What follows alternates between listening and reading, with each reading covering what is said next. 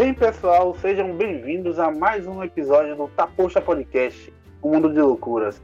Meu nome é Hilton Diego, vulgo boneco, e à minha esquerda, virtualmente, eu tenho meu parceiro de longas datas, eu tenho o professor para acompanhar nessa, nessa jornada de hoje. E aí, professor? E aí, Me, eu queria até fazer, falar uma frase, né, que é Batatinha quando nasce, esparrama pelo chão, para fazer clima aí com a convidada. Usar um, uma poesia, um poema, enfim. Pois bem, e à minha direita, nossa excelentíssima convidada, Larissa. E aí, Larissa, diz uma frase aí de impacto pra gente aí. A redação é vida, os livros são a arte do, do, do novo mundo, alguma coisa do tipo. Pior que tudo que eu uso de frase é sempre planejado, porque eu não lembro de nada. E aí Ian começou a falar sobre a frase dele, e eu fiquei, meu Deus, não preparei nada de frase. Poderia ser uma coisa que eu né, faria normalmente, mas enfim, não lembro de nada. Tem uma que eu uso na minha bio do Instagram, que é Eu acredito na, na educação que transforma, que transforma uhum. vidas, que é uma coisa que eu acredito muito mesmo. Uhum. E eu acho que é isso. Que show, que show, que show, que massa. Que massa. Nós também temos, acreditamos que a educação transforma vidas, né? Ela transcende o ser humano. E falando na educação, a Larissa aqui está conosco para poder nos apresentar é, um pouco sobre o que ela faz, né? Que é, é, que são um curso, que é um curso, né, Larissa, de redação. Um, pra, um, pouco mais aí, Larissa, assim, para não ficar perdido. É isso mesmo. Eu tenho, na verdade, eu estava até conversando com o Ian, meu problema é ter muito né? E aí eu tenho um curso que é o de zero a mil, que é um curso que funciona de uma, de uma forma diferente dos demais.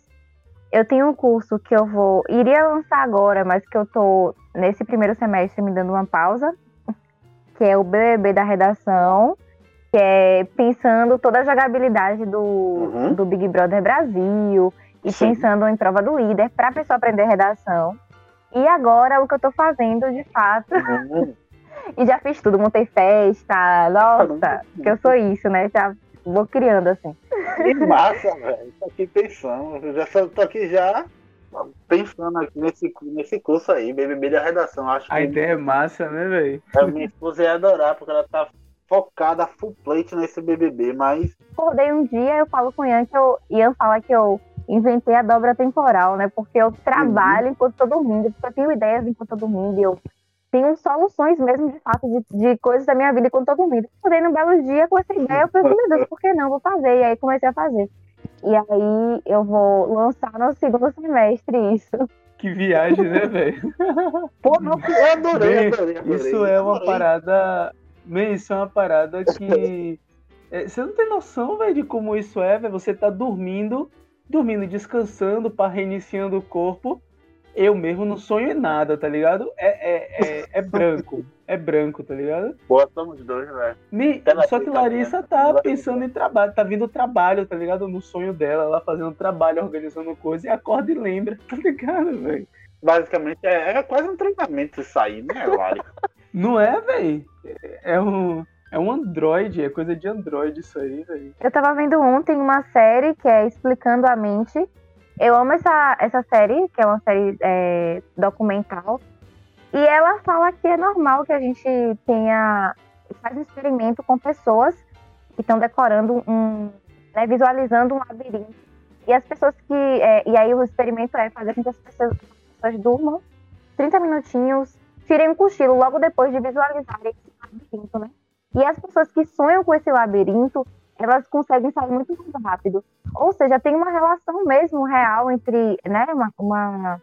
eles deram um nome, só que eu não lembro qual é a parte do cérebro específica que faz isso, né, que é a mesma coisa quando a gente tem sonhos lúcidos, que a gente pode manipular os sonhos, é muito massa, eu amo essas coisas de cérebro. O... E descobrir isso foi massa, porque eu achava que era louca, né? O... Tem um livro chamado Os Sete Hábitos das Pessoas Altamente Eficazes, do, de Stephen Colbert, acho que é assim que pronuncia o nome dele, que ele diz que o, no basquete E, e, o treinador de Michael Jordan, ele fazia, ele percebia muito isso em Michael Jordan, que ele não só treinava ali com a bola na mão, jogando na cesta, pá. Ele, quando ele não estava fazendo isso, quando ele estava em casa, ele ficava imaginando ele fazendo isso, sacou? E aí é, tem pesquisa de não sei das quantas da universidade de não sei de onde dos Estados Unidos que vai analisar que as pessoas que ficam imaginando ela fazendo determinada atividade têm um desempenho melhor do que quem já vai direto fazer aquela atividade, sacou? E eu, eu, eu sou até uma prova viva disso, que eu ficava, é, fi, sei lá, fazendo, tocando bateria no ar, e aí quando eu ia pra bateria a coisa fluía mais, velho. Então, é, eu acho essa parada que, que Larissa desenvolveu. Isso, isso me puxou uma coisa. Isso me puxou uma, uma coisa. Você falou de, uhum. dessa ideia do, do, do, imaginar, né? A, a, imaginar essa realização e, e assim você ter um desempenho melhor na, na execução dessa ação. Será que é por isso? Aí eu, isso aqui eu acho que ninguém aqui tem, tem um, um, um tem tem autoridade não, ninguém aqui sabe responder, eu acho, né? Mas será que é por isso que existem os katais nas artes marciais? Será que é por causa disso que... Sabe kataia? Larissa? Tô ligado, tô ligado. Sim, ah, sim. Tá, no karatê tem, no, no kung, kung fu tem, tem uma parada chamada kati, que é tipo kata também. E eu não sei se na não sei se no capoeira tem, não sei, ou eu sei que tem no, no karatê, como você falou, no kung fu, no Taekwondo tem, e tipo assim, ele é aquilo, aqueles movimentos que eles fazem no, no durante o kata, que para quem tá lá de fora é, são movimentos esquisitos, né? Mas é tudo um ensaio corporal de um, de um, de um, de um combate, né? É basicamente isso, né? Então, sim, sim. então enquanto Larissa tá dormindo, ela está ensaiando mentalmente o que ela vai fazer quando acordar. É. E, velho, é muito louco. Porque realmente tem coisas que, que dão muito certo. Tem coisas que eu falo, meu Deus, que viagem louca, nossa, nada a ver. Mas tem coisas que eu fico, gente, isso aqui é muito. Daria muito certo, dá muito certo. E aí, hum. e aí foi assim que nasceu o curso, né? Esse curso BBB da redação, que eu vou lançar provavelmente em julho. O que eu tô fazendo agora nesse momento é o Redflix, né? que é um clube de leitura de redação. É uma, um clube de leitura. A gente vai discutir um filme, discutir outros textos, né? É, poema, quadros. E aí a gente discutiu no último Van Gogh, uns quadros de Van Gogh, um poema de Estela do Patrocínio, que é uma poeta brasileira pouquíssimo conhecida. E a gente discutiu um filme é, chamado Loucura de Amor, que parece uma comédia romântica, mas fala muito sobre é, estigmas de, das doenças mentais, né? E aí é isso. E a gente Loucura faz... de Amor é aquele com Bradley Cooper, né? Com quem? É aquele com Bradley Cooper, né? Bradley Cooper. Eu não conheço. Não é eu acho esse? que não. Bradley é o que fez o filme de Lady Gaga? Não, Isso. não é com ele, não. Eu acho que é um filme espanhol. Porque o trailer, o trailer é, original é, é, é, espanhol mesmo. Não sei de que lugar, mas eu sei que é espanhol. É bem recente, eu acho que é original uhum. Netflix. E ele tem, tem personagens que eu nunca é, vi, assim, ou atores que eu nunca vi. Tem o personagem principal, dois, né? Adri e Carla, apesar que eu acho que o cara que é o personagem principal, falam sobre essa uma paixão que esse Adri desenvolve por uma menina logo no início do filme e depois descobre que ela está internada ah, no hospital psiquiátrico e ele tenta se internar ah, para poder ter contato com ela. Você assistiu esse, esse filme? Nossa, nossa. Não assisti completo não, mas o só plot da, da, do filme, você já pega mais ou menos o que é que é o filme. Eu acho. O filme é bom, mas eu acho que já tem um filme já parecido com esse daí. Mas volte ao, ao Redflix. É, e aí é isso, né? Essa proposta nova do Redflix é mais tranquila, acontece uma vez por mês mesmo. Eu trouxe uma proposta de piquenique literário que já fazia antes, uhum. que era discussões de textos de literatura, que eu amo, amo, amo. E aí, com a proposta de você desenvolver isso pensando as relações mesmo, né?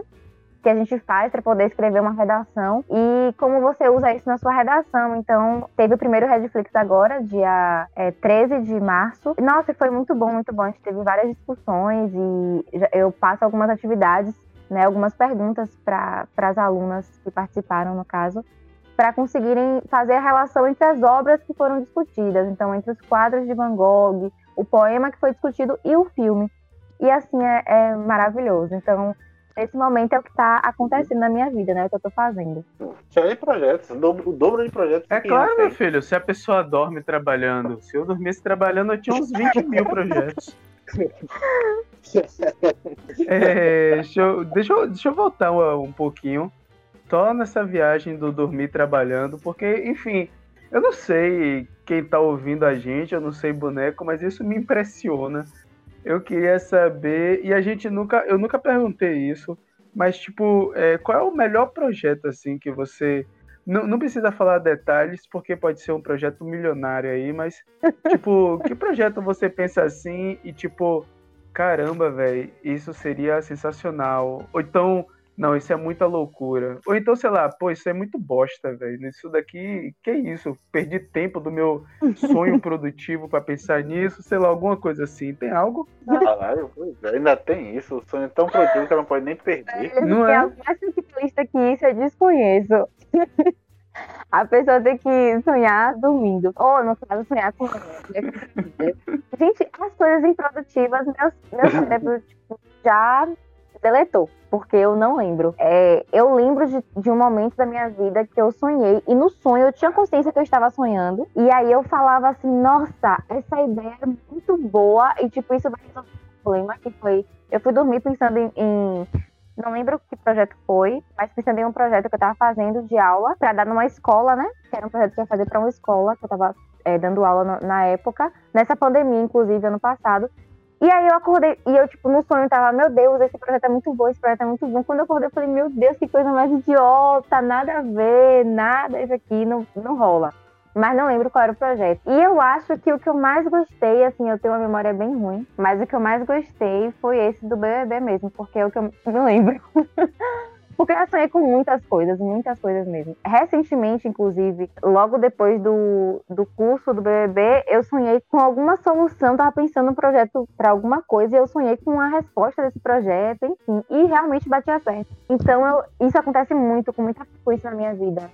E eu tô usando, né? Porque tá aí no, aparecendo nos meus sonhos, eu vou usar. Na série que eu tava assistindo, eles falaram que você pode é, treinar isso, treinar seu cérebro para ter um sonho lúcido que muita, eu também tenho sonhos lúcidos. Eu não sabia que é, era possível manipular o sonho. Já aconteceu isso comigo, de eu estar tendo pesadelo. E aí eu falar, não, isso aqui é um sonho. Eu falar no sonho, não, isso aqui é um sonho. E aí eu, por exemplo, incluía uma pessoa e, tipo, essa pessoa fazia com que o sonho mudasse, com que ficasse, não ficasse mais o pesadelo. Então, assim, eu tenho já essa prática de manipular meu sonho. Agora me pergunte como é que eu faço isso que eu não sei. Eles, nessa série, eles falam que você pode treinar isso, começar a fazer. Tem uma menina que ela tem vários sonhos lúcidos e ela ensina como fazer isso. Eu nem sempre. Vés, a gente a gente tem que puxar sua ficha e ver onde foi que você colocou ponto aí, porque você tá upando para se transformar em um druida daqui a pouco. Você tá flutuando, daqui a pouco você tá manipulando as paradas com a mente, sei lá, velho. Vamos puxar depois a ficha para ver como foi que você distribuiu a pontuação. É bem na, é bem na, eu acho que eu, eu vou pro outro lado. Eu tô na, na pegada de Inception. Daqui a pouco ela vai estar sonhando dentro do sonho e ela vai conseguir fazer isso. Velho, eu já sonhei dentro de um sonho. Já pensou, velho? Cuidado você, Ian. Barril. Mas, assim, eu tenho uma vantagem. Eu não lembro do sonho. Então, assim, não tem nada que possa diretamente influenciar, eu acho, sei lá. Ela já, ela já vai, ela vai acordar é. no limbo, né?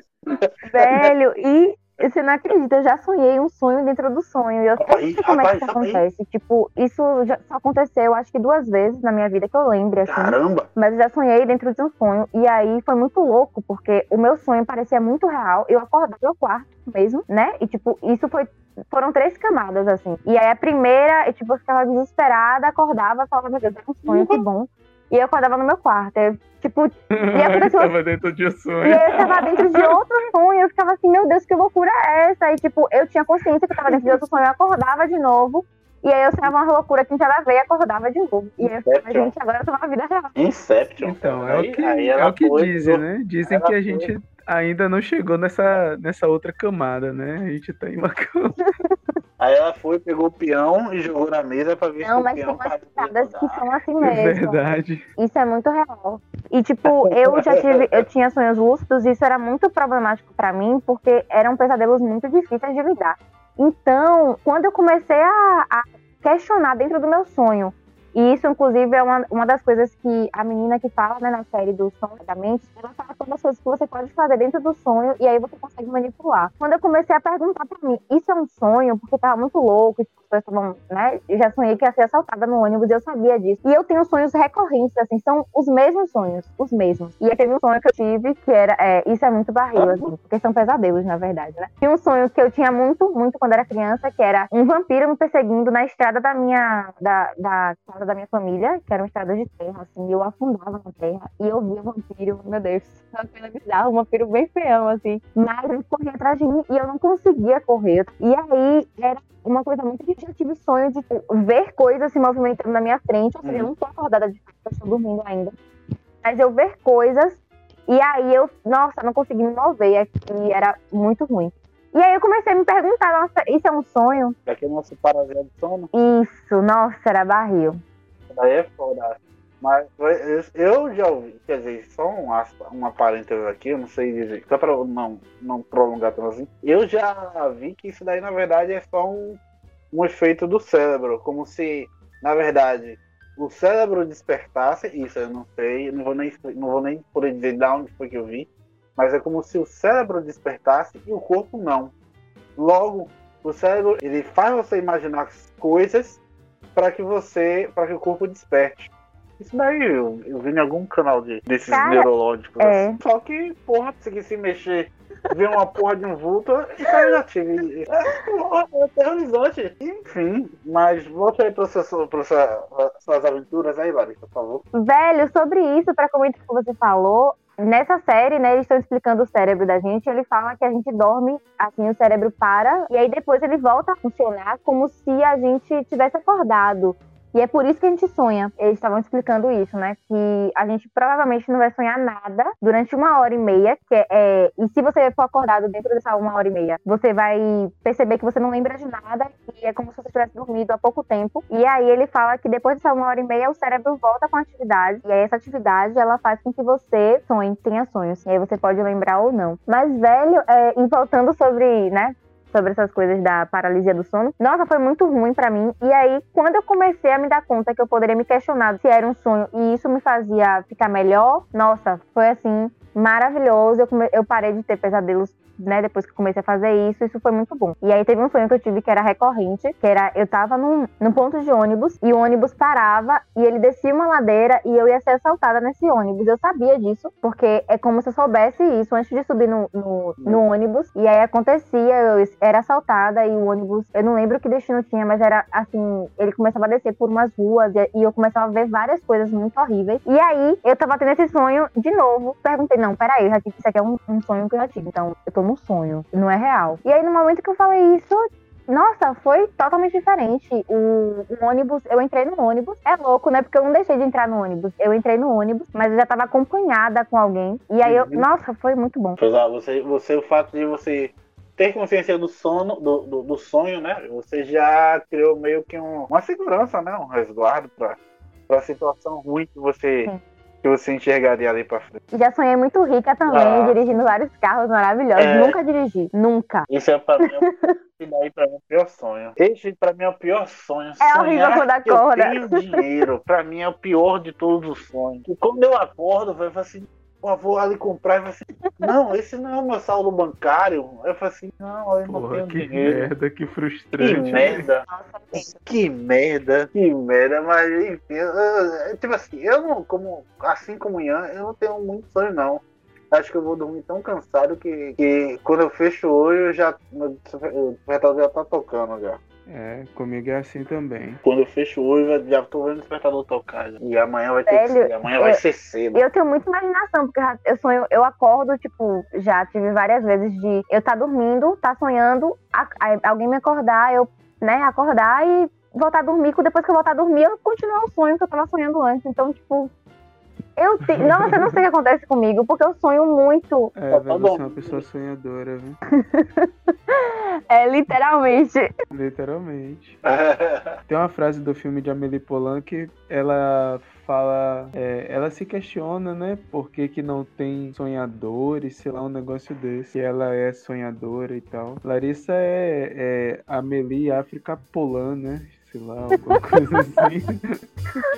Amei.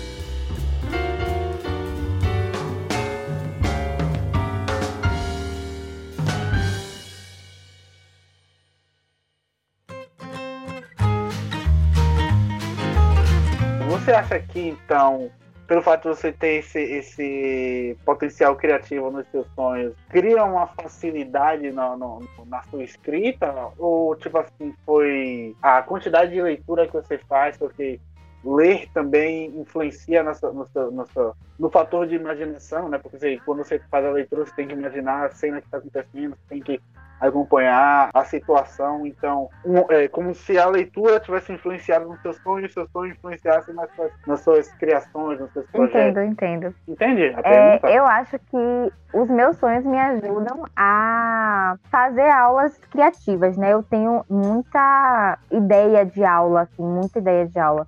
Eu tenho que me barrar às vezes, porque eu fico tendo muito, muita ideia de projeto, e aí às vezes não tem como você botar, né, tipo, tudo em prática, então é complicado, eu tenho que amadurecer a ideia. Inclusive, converso muito com o Ian sobre isso, para pensar de maneira didática ali, porque o projeto pode ser uma ideia massa, mas se ele não tá focado na aprendizagem do aluno, isso, né, tipo, também não tem uma função muito, muito importante, assim. É só uma ideia muito boa, mas não vai gerar aprendizado. Uhum. Então, me ajuda nisso. Eu acho Uhum. que eu lia, né, quando eu estava no meu ensino fundamental, sete livros por semana. Ah, porra. É, já li livro de química quando eu tinha, sei lá, nem lembro quantos anos, mas eu era sétima série. Então, assim, nossa, eu lia muito. É. Mas isso, mas isso foi antes ou depois de você ganhar o prêmio Nobel? Velho, Só pra me situar. Nossa, porque eu lia muito mesmo. Eu tinha. é, A biblioteca da minha escola era, ela era fechada e uma professora minha de ciências, ela pegava os livros na conta dela e eu lia. Então, assim, isso era muito bom. Que é uma professora que a gente tem um contato até hoje, velho. A importância do professor na vida da pessoa, né, velho? Sim. Qual é o intuito de, qual é o intuito da biblioteca ser fechada? É, Capital facilitar recurso. essa- E aí, uma das coisas que as pessoas falam é que os alunos não vão saber lidar, né, com os livros, que não vão saber cuidar do livro. Eu fico assim, sim. E aí, como é que a gente faz, né? A gente ensina. Então, pra que a biblioteca então, não vai saber lidar com o livro? Não tem sentido. Isso lembrar aquele filme. Lembrar aquele filme. O menino que descobriu o vento já, já, já assistiu? Não, Na quero Netflix. muito. Quero muito Porra, assistir. assisti também, por favor. Netflix, por favor, paga nós. É, Sim. só fica, só fica fazendo propaganda, então, pelo amor de Deus. E ele conta a história de um garoto que ele, ele vai estudar numa das escolas, uma das escolas pagas no, no país dele, eu não, não vou lembrar qual é o país, lá na África.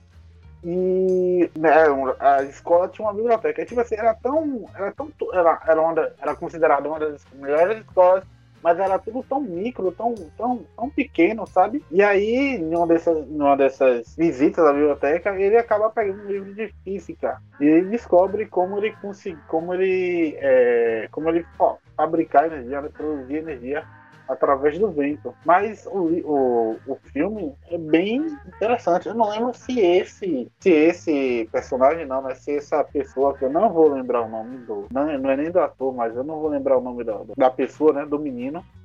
Que não sei se ele chegou a ganhar algum prêmio, premiação Nobel, não, não acho que não chegou a ganhar alguma premiação Nobel, não. Mas ele saiu de lá, botou a energia para rodar na, no vilarejo que ele morava e a energia e com essa energia alimentava uma bomba e essa bomba puxava água de um poço que facilitava o trabalho para irrigar as plantas do local. Eles vendiam, acho que se não me engano, era milho. Mas é, esse é um filme muito legal. É muito significativo para passar essa ideia de que o conhecimento ele abre fronteiras, né? Esse é um filme bem prático. Nossa, que interessante. Eu tenho uma, uma certa né, uma certa dificuldade aqui, né, em assistir filmes quando tem pessoas negras, porque eu fico pensando, nossa, vai ter muito sofrimento, o que é uma ideia equivocada na maioria das vezes, né? Mas eu fico evitando porque eu já fui muito inocente assim pros filmes, eu não leio muita sinopse da, da Netflix, porque me, me afasta. Aquelas sinopses, eu fico, meu Deus, o filme é só isso, é? E aí eu não leio. A sinopse está cada vez mais rala. É, e eu, e eu isso é uma dificuldade para mim, porque eu gosto de saber, e eu mesmo sabe. Quando ele vem falar de um filme, eu quero saber como é que filme acontece. E aí você me fala e já fico, nossa, já quero assistir esse filme logo. Mas vendo o filme pela Netflix, eu fiquei com uma, uma certa dificuldade, um receio, né? De começar a assistir, porque eu fui assim, leiga, assistir 12 anos de escravidão. E aí ah, foi pauleira. Que legal. Que legal que você assistiu 12 anos de escravidão. Porque Sim, o pai susto. do menino Alberto matou de dois anos de escravidão. Nossa, Viu? nossa, que massa. Caramba. E, e, como você já fez a leitura do filme, né? Sim. Você já fez a leitura do filme aí, né? Vai ter uma pegada de sofrimento legal, viu? É isso. Aperte seu coraçãozinho, viu? É isso. Porque a lágrima vem no canto do olho. Eu fico. Eu... E, porra, fala a verdade que você se acabou de chorar, rapaz, é, posição tipo fetal. Tipo, um, um filme que me fez chorar, assim, já mudando assim, tangenciando total a conversa.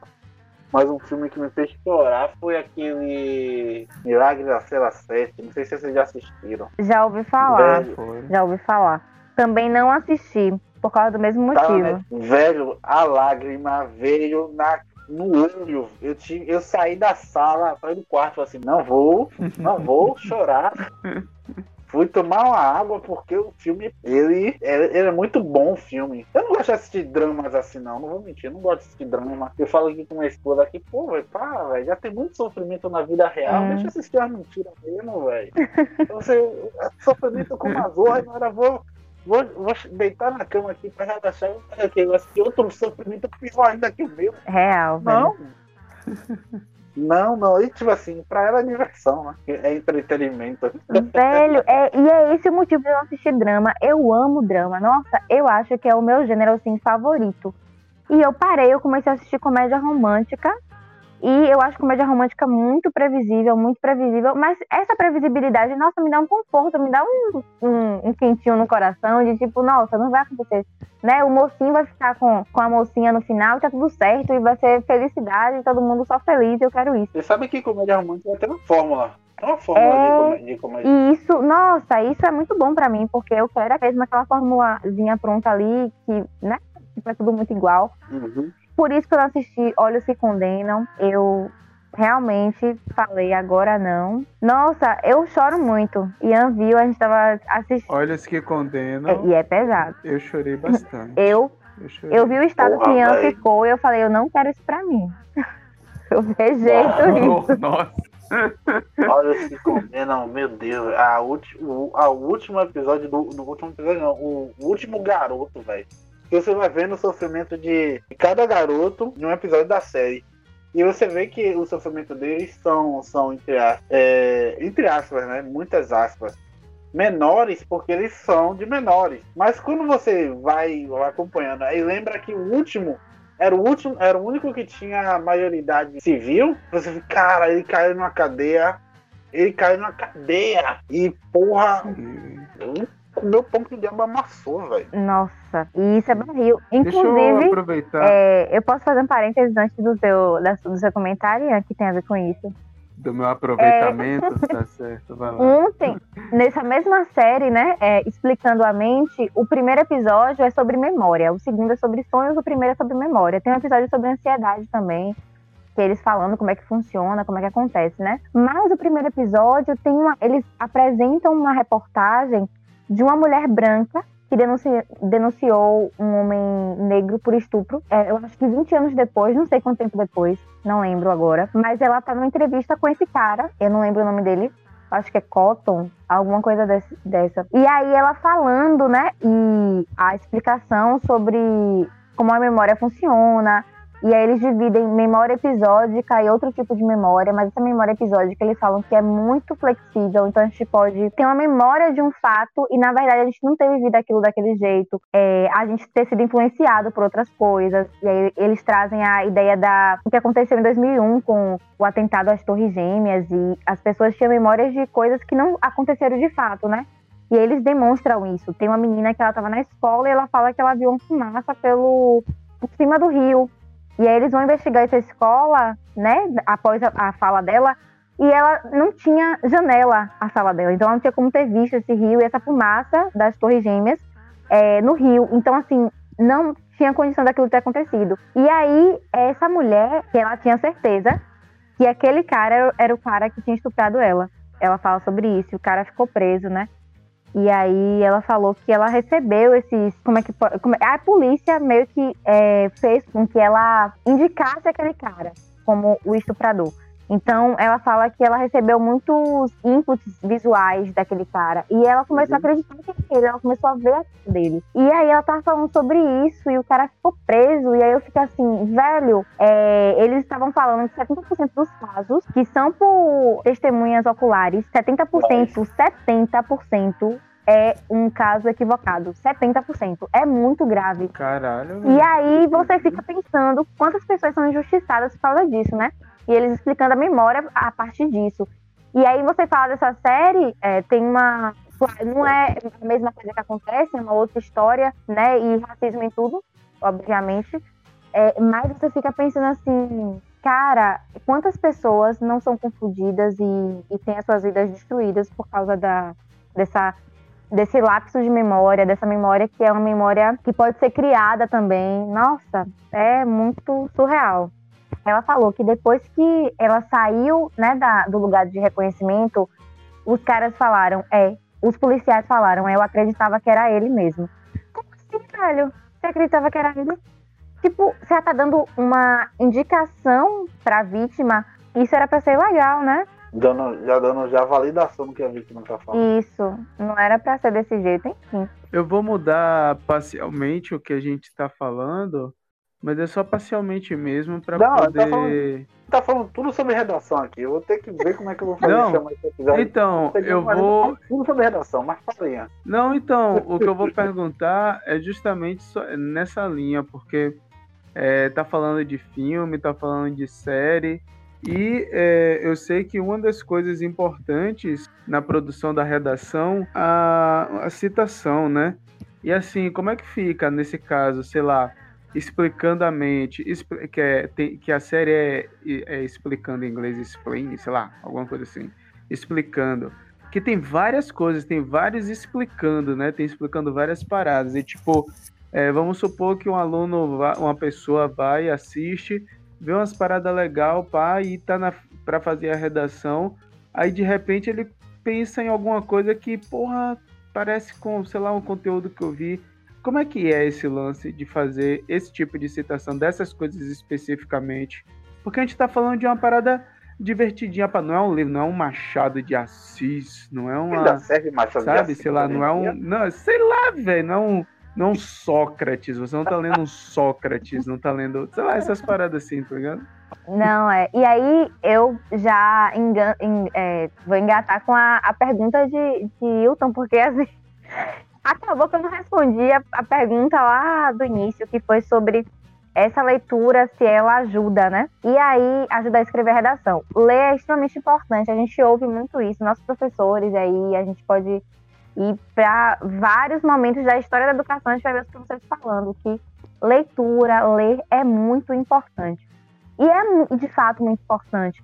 Mas para uma redação é, ser, ser produzida de maneira assim é, qualificada, a leitura por si só ela não vai te, te ajudar muito. Ela vai te dar uma noção de organização sintática, né? Como você vai colocar os elementos na frase, é, de pontuação. Então, você acaba tendo uma noção, até por, por osmose mesmo, pela leitura. Porém, como a pergunta de Ian, né? Como é que eu vou fazer uma citação isso, né, nesse caso, a leitura, ela não me dá essa possibilidade por si só, né? A leitura por si só não me dá essa possibilidade de conseguir escrever uma citação. E aí, duas coisas que eu acho que, que são assim relevantes para a gente escrever uma boa redação. Ter esse repertório sociocultural é, nossa, é importante, então a leitura tá nessa, nesse meio.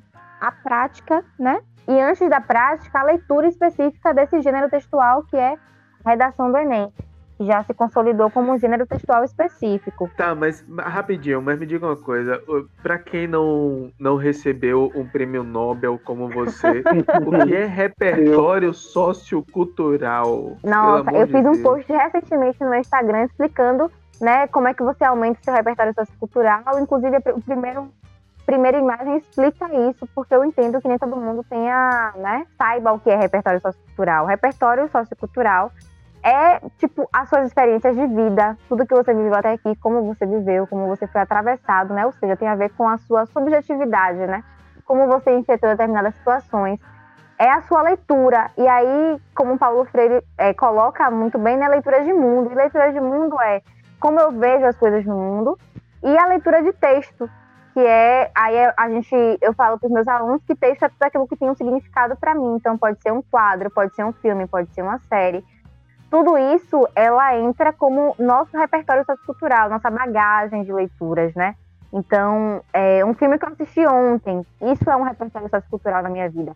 E a gente tem muito isso, a gente só não se dá conta. Por exemplo, eu aqui na conversa com vocês, a gente começou a falar sobre uma coisa, de repente a gente fez inúmeras relações com várias coisas diferentes, com filme, uhum. com série, com nossas experiências de vida. E isso é repertório sociocultural. Uhum. E a gente faz isso demais na nossa fala, a gente faz muito isso. Então, uma das coisas que eu falo na minha aula de redação é que, é, é, e eu deixo claro para os meus alunos, é que a gente debater, discutir as coisas é muito importante, por isso o Redflix também vem, né? Que, porque a gente já faz isso na nossa fala, a gente vai aprender como a gente colocar isso na escrita, porque tem um processo aí, né? É como se a gente estivesse traduzindo mesmo, e a bagagem de leitura. Então, tudo que a gente viveu na educação cultural, tudo que a gente assistiu, que a gente leu, quando a gente vai no museu e a gente vê uma obra, mesmo que a gente não tenha uma, uma, um entendimento claro do que aquilo ali significa nas nossas vidas, porque nem sempre tem um sentido, né? É, aquilo ali ainda é uma representação cultural. E a gente vai fazer relações, a gente faz relações. Mas... E todo mundo, então, tem um repertório sociocultural? Ah, você fez uma pergunta todo ótima. Todo mundo tem repertório cultural. Todo mundo. Tá, então, é, o cara da quebrada que tem o odião e ouve Hoje eu sou ladrão, artigo 57, no fundo do buzu, sem camisa, bicudo, que é pichador, gosta de pichação, então ele tem uma relação com arte, pá, com isso tudo é isso arte. e repertório sociocultural? Com certeza, isso é arte. Inclusive, é uma das coisas que eu falo também em minhas aulas, né? A gente entender o que é arte, porque é, a gente tende o racismo, o machismo, a gente sabe que é um, um, são opressões que acabam fazendo com que todas as coisas, todas as produções vindas de, de pessoas que são oprimidas, né, elas é, sejam marginalizadas. Então, as músicas que foram feitas por pessoas negras são marginalizadas. Então, Racionais, você não vê como uma coisa cult, né? Hoje, Racionais está sendo tema de, de redação, de vestibular, um vestib... não lembro do, de que vestibular foi, mas um, um, vestibular muito famoso, né? O Racionais foi tema desse vestibular. E você vê pouco isso acontecendo. Conceição Evaristo, que é uma escritora negra, ela por muito tempo não foi vista como uma escritora cult da sociedade, mas agora já está entrando nesse, nesse, nesse hall aí da, da fama, da... Dos cult. Oi? O hall dos cult. Exatamente. E aí a gente tem poucas pessoas. Machado de Assis, que é uma, uma pessoa super conhecida, mundialmente conhecido, né? Também tem, é um exemplo de uma pessoa negra que escreve. Mas assim, a gente tá falando aqui, eu falei de três artistas, né? E uma banda. Racionais. Nossa, falar banda com Racionais é tão estranho, porque nem parece uma é, banda. Mas é, é banda, é grupo. É grupo, né? É, é grupo de rap, porque uhum. ninguém toca instrumento no Racionais, os quatro ninguém toca. Nossa, eu tô sabendo disso agora, não sabia. Quer dizer, tocar. Não, o KLJ toca, velho. KLJ toca picape. É, não é, não é tocar, não é tocar um, um instrumento assim, né? Ele, tipo assim, no, no, no sentido da palavra banda, né? Sim, sim. sim. Mas, olha, ia falar uma coisa, Larissa, mas sim. eu não sei se vai ainda voltar pro que você tá falando aí sobre a, a ideia de que cada pessoa tem sua bagagem sociocultural. Não sei se você viu recentemente, eu não sei quando é que eu vou postar esse, esse podcast, mas enfim. É, nessa semana teve o Grammy, né? O, nesse domingo, no último Ah, domingo, sim. teve o Grammy. Teve uma apresentação de uma das Kardashians que utilizou o funk, o nosso, nosso tradicional funk brasileiro na apresentação do Grammy. E teve os, os cult, né? Que Sim. sentam de perna cruzada, que falou. um, um, não- como foi que ele falou? Diz que caiu de nível, uma coisa assim, não recordo basicamente. Não sei quem foi, eu sei quem é um caras, esses críticos, mas eu não sei quem foi e nem muito menos as exatas palavras. Ele falou, mas ele falou criticando. E a Anitta entrou rebatendo pesado, velho. Anitta, Anitta, defensora do funk, entrou rebatendo pesado, falou que não tem como você falar e não tem como você criticar o funk dizendo que não é cultura. É cultura porque é o, é o ponto de vista daquelas pessoas que estão lá. Se aquelas pessoas todo dia vê, vê situações pesadas, policial na rua, troca de tiro, vê só situação, entre aspas, ruim, logo que as letras da música daquele, daquele grupo vai refletir o que ela vê. Aí ela, te- ela teve uma frase que foi foda, que ela falou assim, não tem como esse pessoal escrever sobre o, o barquinho cai, a tardinha vai, esse pessoal nem tá vendo o que é, o que, o que tá acontecendo, só, só, só, só, só conhece aquele meio. Então, para que melhore as letras de música do funk, entre aspas, faz-se necessário antes melhorar o meio social que essas pessoas vivem. Porra, ela falou isso em entrevista, eu falei assim, caralho, velho. Muito foda, muito foda, muito foda. É muito boa essa, essa, esse posicionamento de Anitta, né? Eu quero citar, eu quero pedir permissão aqui para citar uma música de Ian. É um rap que ele, E é, que ele criou e que ele postou, acho que foi ontem, se não me engano, na, na quarta-feira. Não sei quando vai, vai ao ar o, o podcast, mas acho que foi dia 17. Me corrija se estiver errado, Ian. Foi dia 17 de março? Eu não sei não, não posso te corrigir porque eu não lembro não. Mas Nem confirmo, nem nego. é, Pronto, mas é, tem uma parte do rap dele, eu falei que eu tô viciada nessa música, né? Porque, nossa, me tocou muito. Que ele, ele fala que é, ser humano que é pesado por arroba, há pouco tempo minha bisa era sem alma. Não lembro se é exatamente assim. Mas aí essa coisa do sem alma a gente pode trazer pro sem cultura, né? Porque o que é Uhum. o que é cultura? E aí é uma coisa que as pessoas deturpam muito essa ideia de cultura. Porque o que elas falam sobre ter cultura é, na verdade, sobre um, um gênero ou uma quantidade de gêneros que são eleitos como é, cultos, e, e, inclusive a palavra, né, a, a ideia de que é eleito como bom, como superior. Só que as pessoas falam como se não existisse cultura. Então existe só uma cultura, e gente, olha que redução, né? Existe só uma cultura e essa cultura é a que eu decido o que é. E aí você reduz e você limita tudo. Só que cultura é toda a manifestação de um povo. A gente tem vários conceitos de cultura, né? Vários conceitos é, relacionados à cultura. Uhum. E aí, quando você fala de repertório sociocultural, você está falando de cultura como manifestação de um povo. Então, se eu tenho o, o candomblé faz parte da minha cultura, é, a capoeira faz parte da minha cultura, né? Eu tenho essa, essas manifestações culturais que para mim são fazem parte desse meu repertório. Então, quando a gente fala de, de repertório sociocultural para o Enem, né? Já engatando com a pergunta de Ian, essa música de Racionais, essa música de Jonga, a música de. Eu ia falar de Emicida, mas Emicida tá um pouquinho lá na, no meio cultural, né? De, é eleito assim como. Já tá. Já tá. Já. É, então a gente fala de, de. faz parte da minha cultura, é meu repertório sociocultural.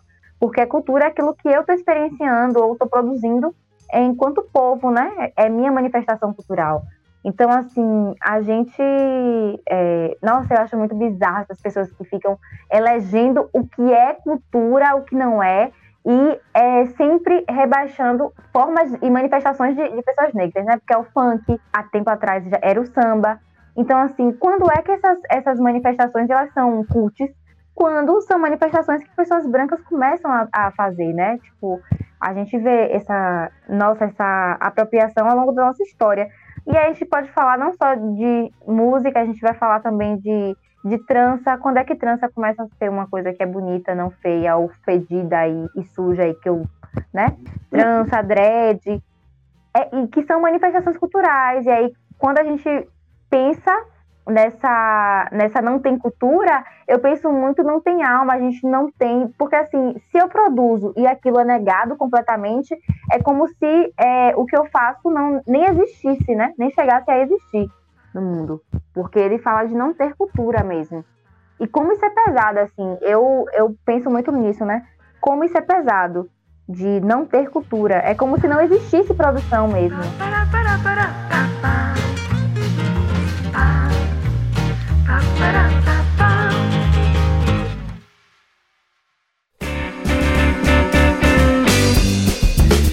Beleza. Sim, velho, mas eu lembrei do que eu ia falar. É, eu ia falar do, de um episódio que eu assisti uma vez do Greg News, que inclusive foi você que me apresentou o programa.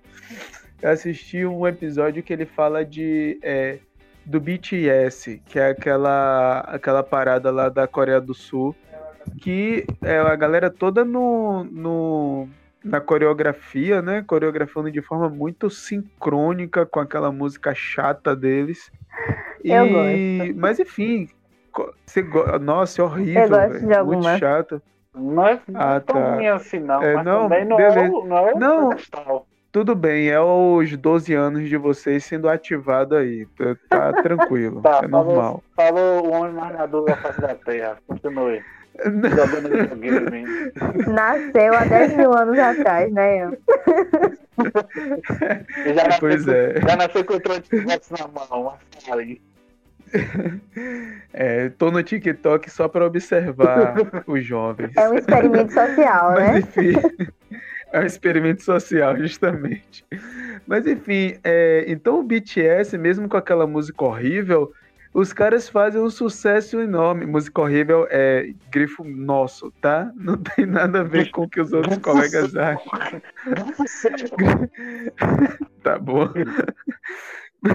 Mas enfim, é, enfim, os caras estão tendo uma introdução cultural nos países do Ocidente que é uma coisa absurda. E isso está revertendo. E isso foi um programa de governo sul-coreano. O governo sul-coreano é, patrocina também, junto com empresas, né? A produção de grupos similares ao BTS, porque não é só o BTS, né? Isso é o K-pop. E o, a Coreia do Sul está recebendo de, de visita, visita, como é que se chama? De turismo, muita grana. Então é muito mais grana do que aquilo que o governo está investindo para a formação desses grupos. E aí, Gregório, Gregório do Vivier, ele faz algumas, alguns questionamentos que eu acho super interessantes. Ele pergunta: nossa, a gente podia ter o B, o, o, o B-pop, que seria o funk mesmo exportar o funk para o Olha o que aconteceu, olha isso que você traz, velho, essa informação de que aqui em Kardashian tava tocando um funk, tá ligado? Uhum. Se isso fosse um programa de governo pra gente exportar isso como cultura mesmo, foda-se, velho, que é um monte de bunda rebolando, velho. E daí, mas a gente ia é, primeiro que ia ter uma a gente ia adentrar culturalmente em outras civilizações e isso iria, iria reverter é claro que a gente tinha que ter cuidado com a exploração sexual e tal, tem que ter cuidado com tudo isso. Mas pensando assim, pragmaticamente mesmo em governo, arrecadar dinheiro e tal, de turismo, isso daqui ia bombar mais do que já é, sacou? Porque a gente Uhum. tá adentrando culturalmente em outros países, velho. Mas Uma- enfim, é é, isso é o não Brasil. tem. Uma coisa que o Brasil não tem, exportação cultural massiva, né? não tem. As pessoas só nos conhecem por causa de três coisas, né? Samba, futebol e, infelizmente, mulher pelada. Sim. É, infelizmente mesmo. É, e aí, Ian, eu queria até fazer uma- um comentário sobre a, a, a sua fala, sobre, né, sobre daí, se for bundas dançando. E daí, né? Porque assim, a gente tem uma noção muito europeia do que é ser, do que é ser cultural, né? Que é uma coisa totalmente dissociada do corpo. E o corpo não faz parte dessa, dessa entidade cultura. O que faz parte dessa entidade cultura é o intelecto. Então, a gente não, não usa E aí a gente exclui, né, tipo, capoeira como uma manifestação cultural, a gente exclui o samba como uma manifestação cultural, a gente exclui o, o funk como manifestação cultural. O samba, depois de, de, de Bossa Nova, né, e essa Sim. reconfiguração que a gente teve com a Bossa Nova, e aí você vê. É, e aí você vê a, a. e as pessoas começam a usar várias, várias desculpas, né, pra porque aceitam a bossa nova e não aceitam o samba, e começam a, a usar palavras bonitinhas para esconder os preconceitos. Mas é, a bossa nova, e ela vai para fora, né, para fora do Brasil, e ela é conhecida porque ela tem essa, essa, esse apoio, inclusive, dos, dos brasileiros. Porque a, quem é a pessoa que criticou o funk lá na, no Grammy? É um brasileiro que se diz É sério, musical. que foi um brasileiro? E aí você fica... O quê? Falou mal do funk? Foi. Sim. Vixe, velho. Desculpa, Larissa, te cortar. Ah, eu fiquei abismado pessoa... com isso. Não! Não, e é realmente uma coisa de ficar abismado, porque a gente fica assim pensando, cara, é uma pessoa que está criticando sua própria cultura, né? Aliás, não é a própria cultura, porque não é nem cultura isso, então não tem nem o que ele criticar, porque se não existe, você critica o quê, né? Então, assim, Aí a gente fica pensando sobre essas questões. Então, por que o funk está, está não é cultural, não é uma coisa cultural, não, não, é cultura? Porque você tem o corpo sendo, né, sendo explorado ali. E quando eu falo explorado, não estou falando de maneira é, pejorativa, estou falando de maneira.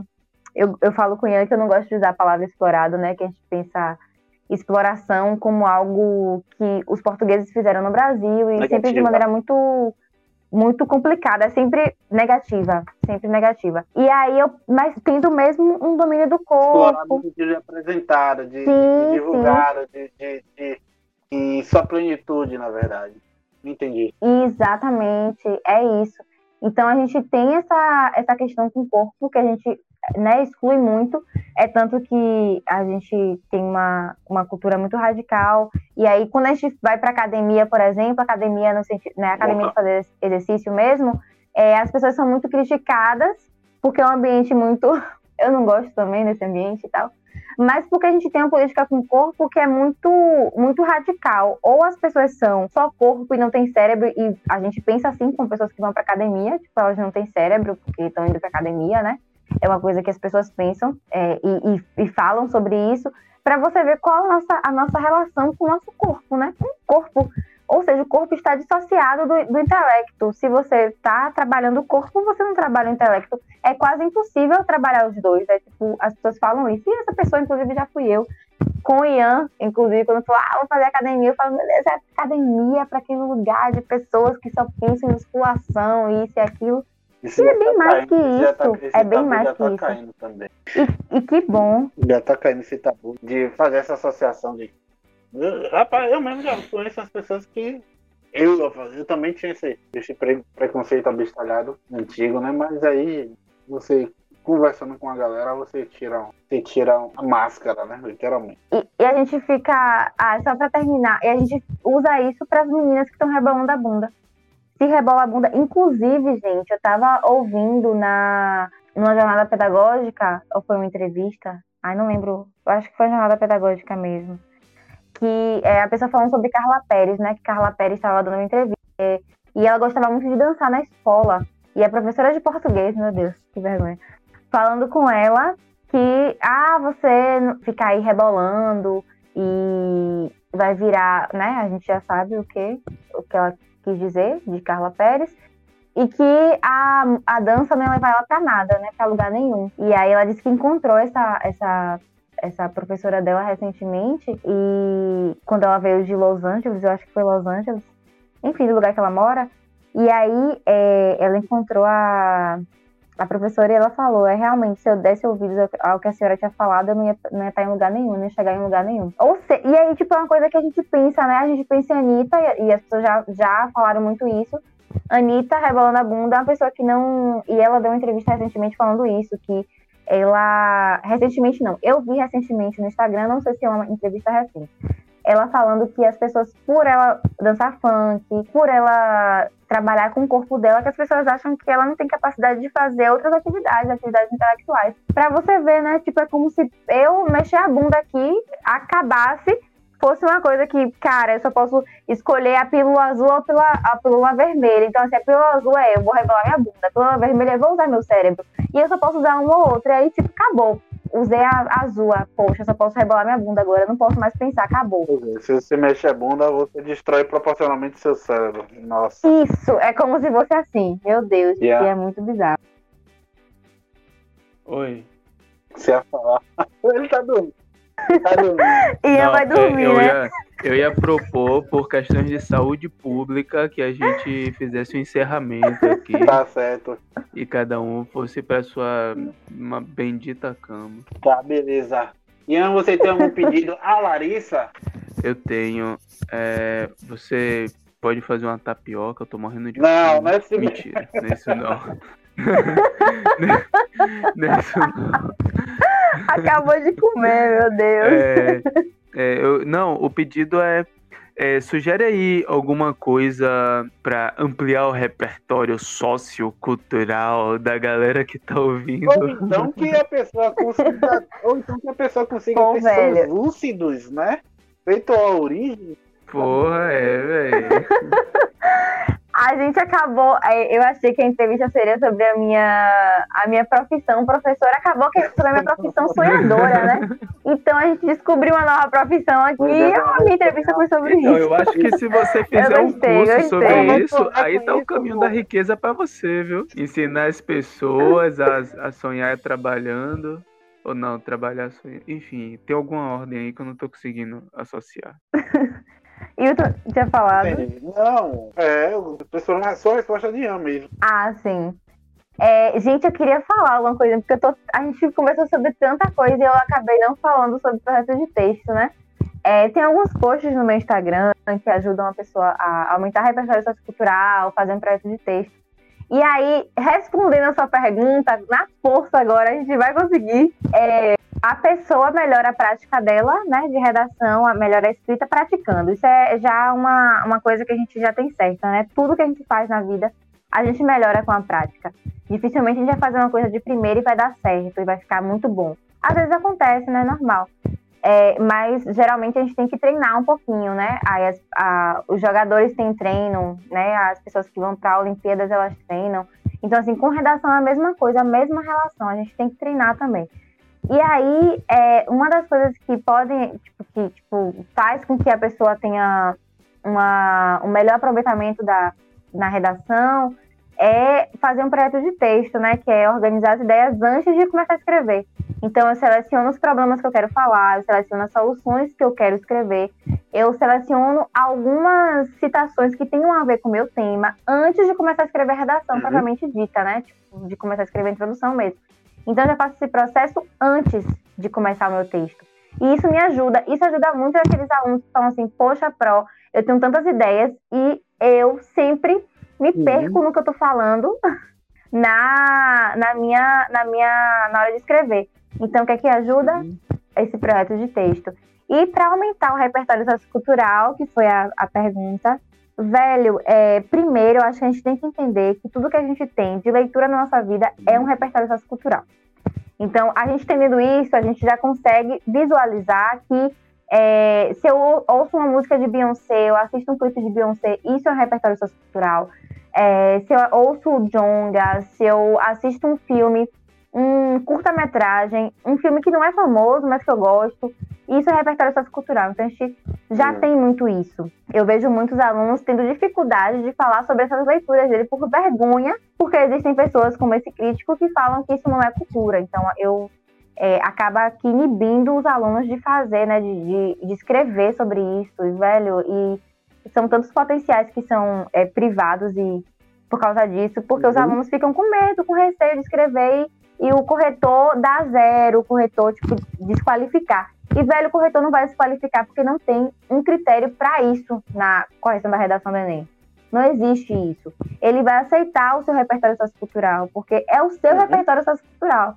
Então, assim, eu acho que o primeiro negócio, a primeira né, questão é a gente aceitar que a gente tem repertório sociocultural e que o que a gente assiste, o que a gente vê, o que a gente ouve, pode virar uma citação na nossa redação e a gente pode buscar esse repertório de maneira bem direcionada.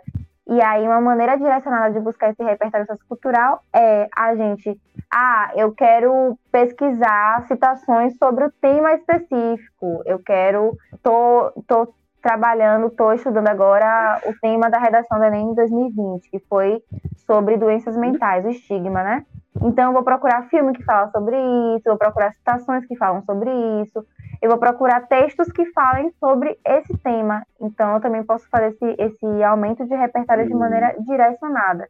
Ou, se para eles, é, tipo, eu sei que tem muita. é, várias né? dicas. Tá anotando aí o quê? Cara, na, eu tô, eu tô dormindo, eu tô dormindo, eu tô dormindo, mas é, aprendendo tudo, sabe? A receita do bolo é grande. sonhando, tô sonhando, né? A receita do bolo é grande.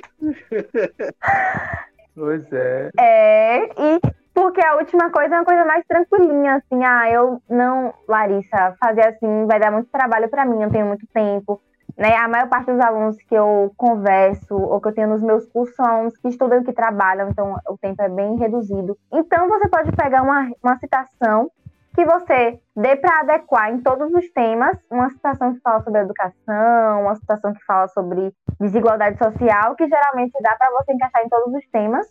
E você pode usar essa citação sempre, usar esse repertório sempre nos seus textos. Então, isso faz com que você lembre essa citação né, que é um dos problemas. Como é que eu vou lembrar a professora, o que é que ele falou, é, com todas as palavras que ele falou? É, a gente não precisa lembrar tudo isso, mas a gente pode lembrar uhum. a essência do que a pessoa falou, né?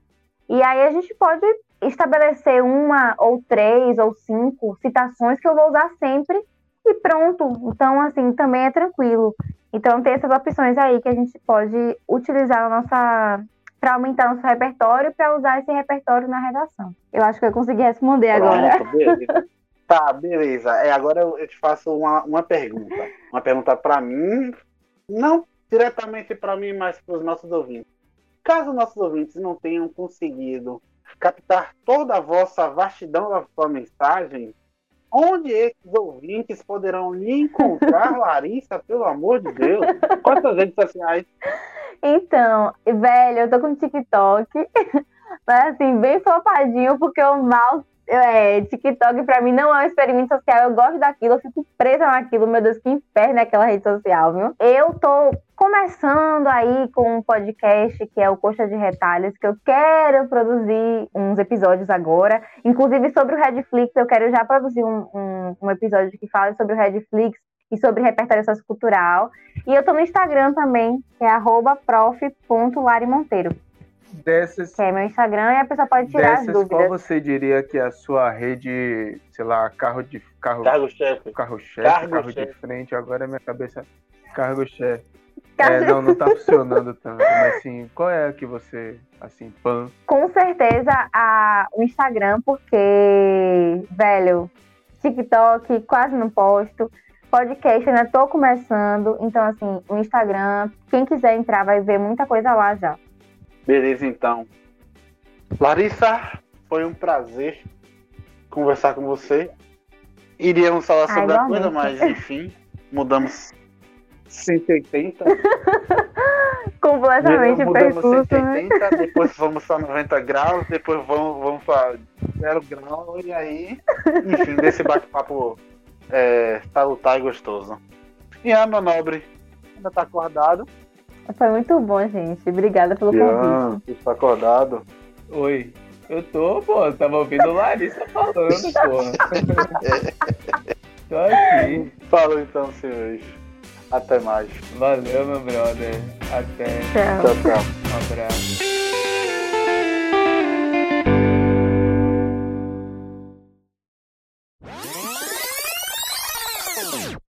Alô? Aqui caiu também. Caiu, no caso, não, eu não consigo ouvir. Não, não foi a gente que caiu, não. Foi ele. Foi a internet de Salvador. Só que é engraçado que eu lembrei o que eu ia Meu falar. Deus. Se o Greg não cair, é, eu vou falar e você comenta até ele entrar pronto, de novo. Pronto. Se bem que ele geralmente não faz isso quando eu caio, não, mas tudo bem. Cada um age de acordo com seus pensamentos. Podcast, Podcast com Dendê. com Dendê. Bem-vindo ao podcast com Dendê.